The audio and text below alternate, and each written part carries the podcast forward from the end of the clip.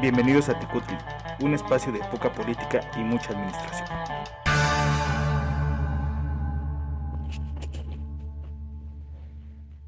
Hola, ¿qué tal? Sean bienvenidos nuevamente a este su programa Tecutli. Qué gusto volver a saber que nos acompañan y nos escuchan. Hoy tenemos el capítulo número 36, titulado Instituto Espinado. En Gotitas de Administración hablaremos del Día Nacional de las Cactáceas. En Zompantli hablaremos del INAI. Sin nada más que agregar, comenzamos. Gotas de Administración. Hola, hola, bienvenidos a esta sección de Gotitas de Administración. El día de hoy vamos a platicar acerca del el Día Nacional de las Cactáceas que se celebra el 10 de octubre. Ya hemos platicado en otras emisiones acerca justamente de los días internacionales y hemos comentado que estos se celebran pues justamente para hacer conciencia acerca de un tema en particular. Lo mismo va a suceder con este Día eh, Nacional de las Cactáceas, en donde el gobierno mexicano pues justamente quiere hacer énfasis en la importancia que tienen estas cactáceas como parte de la cultura nacional, Entonces, si nosotros pensamos en México y pensamos particularmente en la comida, no en lo que en lo que consumimos, pues nos damos cuenta que parte de nuestra dieta está justamente eh, formada o eh, incluimos estas cactáceas, ¿no? Quizá la más famosa, pues son los nopales, aunque bueno, pues también tenemos las tunas, las pitayas, ¿no? Por ahí una rica nieve de pitaya, etcétera, ¿no? Entonces, en, de manera eh, general platicaremos, bueno, que estas, estas plantas o este, este tipo de, de plantas pues son una familia que es originaria específicamente del continente americano y que además aproximadamente en nuestro país hay 669 especies y que el estado de San Luis Potosí pues justamente es el que posee una mayor diversidad con un registro de 151 especies. Y estas plantas se caracterizan por tener un tejido engrosado ya que estos les permiten almacenar el agua, porque acuérdense que pues justamente viven en estas zonas en donde no abunda este líquido y lo que hacen es justamente ir almacenándolo. Entonces lo que hacen es que lo llenan, va llenándose y cuando em, va faltándoles este vital líquido, pues lo que hacen es que van utilizando el agua que está ahí, que tienen ahí almacenada y eso les permite justamente sobrevivir en estos, en estos, em, en estos espacios, en estos climas tan eh, complicados, ¿no? Y eh, actualmente el 30% de estas especies se encuentran en alguna categoría de riesgo y además esta, este va a crecer, ¿no? Pues justamente preciso, eh, precisamente por el tema del cambio climático del cual también ya hemos platicado en algunos otros programas. Bueno, en cuanto al Día Nacional de las Cactáceas, este fue establecido por el Senado de la República el 14 de octubre de del 2015, o sea que es muy reciente. Esto se hizo mediante un decreto que fue publicado en el Diario de la Federación el día 26 de octubre de ese mismo año. Y justo este decreto lo que establece es que el, cada día 10 de octubre se va a celebrar este Día Nacional de, las Cactáceas a fin de reconocer y garantizar y eh, valorar esta riqueza natural que representan estas plantas para México. Así que, bueno, pues qué mejor manera de disfrutar justamente este Día de las Cactáceas. Yo los invito a que disfruten una rica nieve de pitaya. Así que eh, vamos a dar inicio a Chopantli con eh, nuestro tema del INAI. Son Pantli, un espacio para la discusión. Hola, hola, ¿qué tal amigos? Espero que nos estén acompañando como siempre en este espacio. Eh, el día de hoy, en el Son Pantli del día de hoy, vamos a hablar acerca de el INAI, el Instituto de Transparencia y Acceso a la Información y Protección de Datos Personales. En esta ocasión, a ver, no sé si Nenet, ¿nos puedes ayudar a explicarnos un poquito qué es el INAI? Claro, mira, el- las siglas del INAI es Instituto Nacional de Transparencia, Acceso a la Información y Producción de Datos Personales, el cual es un organismo que se encarga de garantizar que los ciudadanos o cualquier instituto que esté interesado en tener acceso a la información pública y a la protección de los datos personales de los ciudadanos. Ya saben que últimamente con las redes sociales estos datos personales pues corren mucho peligro. Muy bien, gracias, Anet. Ahora, Tlacalel, ¿podrías decirnos cuáles son las principales funciones del INAI? Por supuesto, y con mucho gusto. Mira, el INAI tiene varias funciones importantes. Debe asegurar que cualquier autoridad en ámbito federal, los órganos autónomos, partidos políticos, fideicomisos, fondos públicos o sindicatos, o cualquier persona física o moral que reciba y ejerza recursos públicos o realice actos de autoridad, entreguen información pública a cualquier ciudadano que la solicite. También garantiza el uso adecuado de los datos personales. Ok, excelente explicación, Tlacaelel. Ahora, Mesli, ¿podrás decirnos cuánto nos cuesta, por ejemplo, el INAI? Bueno, de acuerdo a los datos del año 2022, este instituto en realidad representa solamente el 0.01 del gasto total del presupuesto. Vamos a ponerlo en, en eh, términos más sencillos. Prácticamente el INAI le cuesta a los contribuyentes mexicanos 7.79 pesos anuales, o sea que es súper barato, ¿no? O bien 65 centavos mensuales a cada uno de los mexicanos o a cada uno de estos contribuyentes. Así que en realidad no es, no es oneroso por esta tarea que tiene. Ok, datos muy interesantes, muchas gracias. Y Nenet, eh, últimamente han habido como, como temas acerca de los consejeros. ¿Podrías explicarnos un poquito cómo se eligen a los consejeros del INAI? Sí, claro. Ah, primero hay que acordarnos que el INAI estuvo eh, fuera del radar de la administración pública en este sexenio, pero gracias a una, un debate constitucional jurídico, pues se restableció este instituto. Entonces, eh, la Constitución establece que por parte del Senado de la República eh, sea el encargado de designar a quienes van a ser los consejeros. Claro, teniendo como propuesta lo que me mencionan los grupos parlamentarios a través de su voto de las dos terceras partes de los miembros presentes. Se nombran al comisionado que deba cubrir la vacante. Es decir, ahora sí se elige, podríamos mencionarlo, que cada consejero de forma democrática por parte del Poder Legislativo. Ok, muchas gracias por esa explicación tan detallada, Nenet. Nada más cabe señalar, bueno, recordemos que el Pleno del INAI, que es el máximo órgano de dirección eh, de ese organismo, se integra por siete comisionados y comisionadas eh, para, para llevar a cabo las funciones y atribuciones que les competen.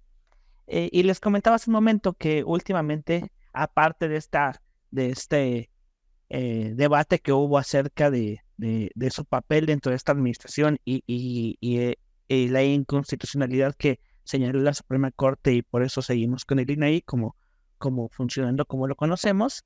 Eh, aun- aunado a ello, últimamente han habido así como noticias acerca de, de este organismo. Por eso justamente lo elegimos esta, esta semana o esta, en este episodio como tema. ¿Quién me quiere platicar algo acerca de eso? Bueno, pues yo antes de empezar con el tema, me gustaría comentarles que uno de los papeles del INAI, pues es el tema de, transparencia y rendición de cuentas. Entonces, el hecho de no tener un organismo funcional que sea garante de esta transparencia y de esta rendición de cuentas, pues justamente pone en tela de juicio que el, el gobierno pues tenga que o se le exijan estas cuentas al gobierno.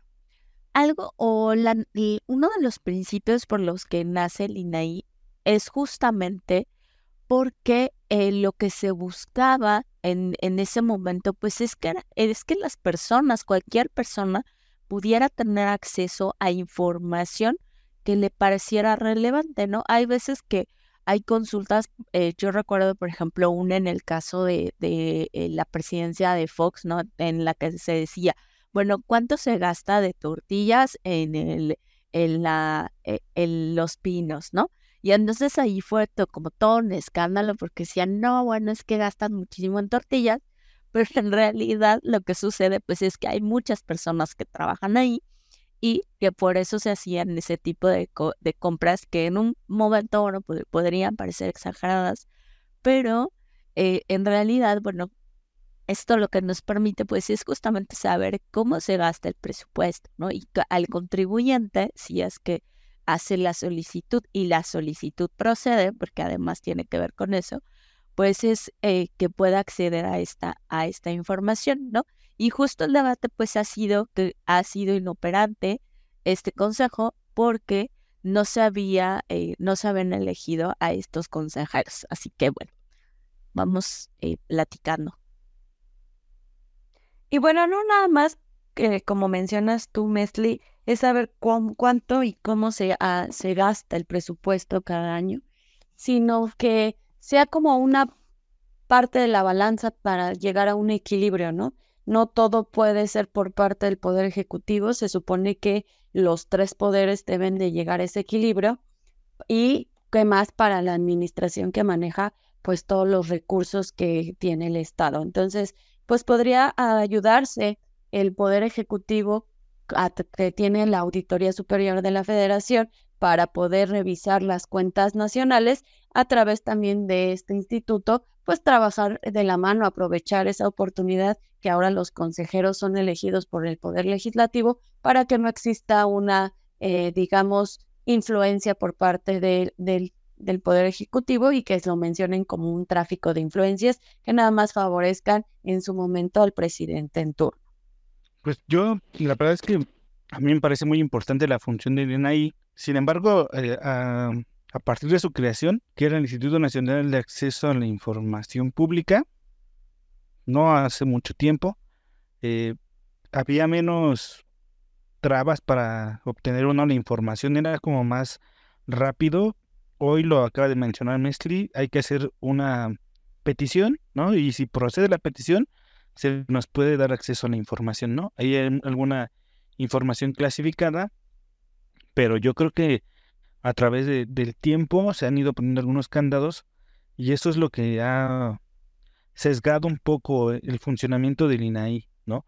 Que ya no es como antes que, que uno podía pedir información en tres días, cuatro días, uno ya tenía la información y podía eh, tener los datos, eh, se podría decir reales, ¿no? Verídicos. Y ahora ya no es así, ya tiene que pasar un procedimiento, ver si la información puede ser este, eh, mandada al solicitante y en caso de que no sea así, pues no hay nada que hacer, ¿no? Y, eso es complicado porque hay muchas cosas que por ahí tienen algunas eh, lagunas, algunas personas tienen algún alguna mala información, quieren como despejar dudas y no lo van a poder hacer porque hay algunos candados que no nos permite accesar a toda la información que, que emana del gobierno. No, pues sin lugar a dudas, el, el INAI creo que es un organismo importante y fundamental en cualquier sistema que, que se diga democrático. Como bien lo señalan, el, la cuestión de la transparencia es fundamental por parte de la ciudadanía. Mm, algunos problemas, algunas cuestiones que, que he notado en, en, esta cuestión de las solicitudes de transparencia, justamente ha sido eh, que bien que mal, y a pesar de los esfuerzos que hace el INAI, eh, a pesar de que emite ciertos criterios, eh, tanto los ciudadanos les cuesta trabajo poder plantear preguntas enfocadas a solicitar la información, tanto como los, los eh, titulares o los sujetos obligados, los encargados de transparencia en, los organismos públicos, también se encargan eh, de buscar las formas o buscar las maneras de, de encontrar la ambigüedad en las preguntas que hacen los solicitantes. Entonces, y ahora pareciera que contratan a los titulares de transparencia no por su capacidad de poder brindar la información pública, sino por su capacidad para poder evadir las preguntas y las solicitudes que hacen los ciudadanos ante, ante, ante estos organismos.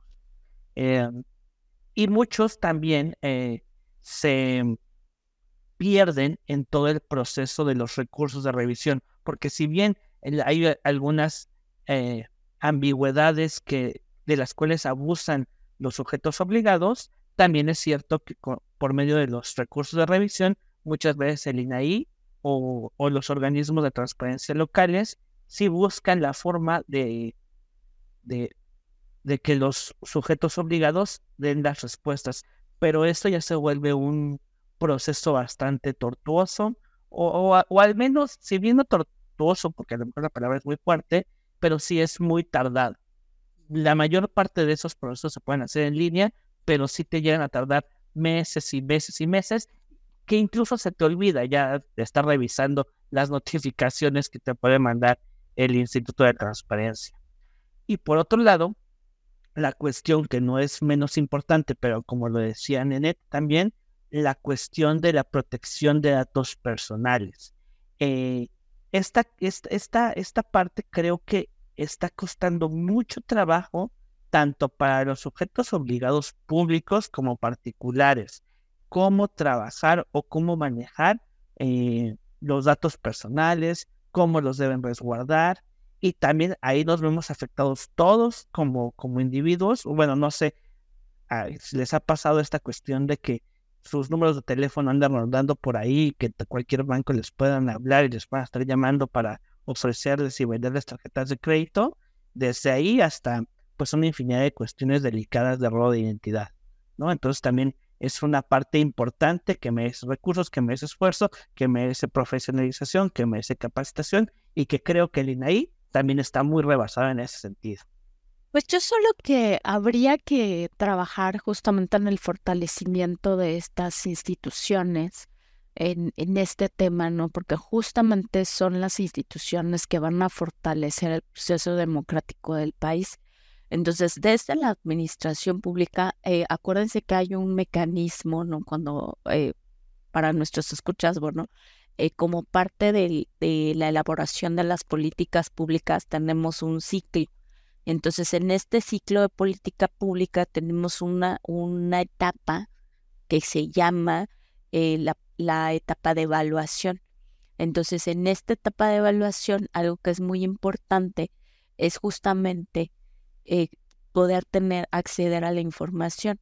Y hay que acordarnos que hay evaluaciones que son, eh, que se hacen dentro de los propios, eh, de las propias instituciones, pero quizás las más importantes, pues es justamente las que se hacen fuera, ¿no? Hay algunas que en el ámbito académico nos encanta que, este, pues justamente dedicarnos a la evaluación de estas políticas públicas y parte de este, esta materia prima que necesitamos los investigadores, pues es justo esta información que en muchas ocasiones alguna de ella pues se, se obtiene a través de estas solicitudes de transparencia y rendición de cuentas.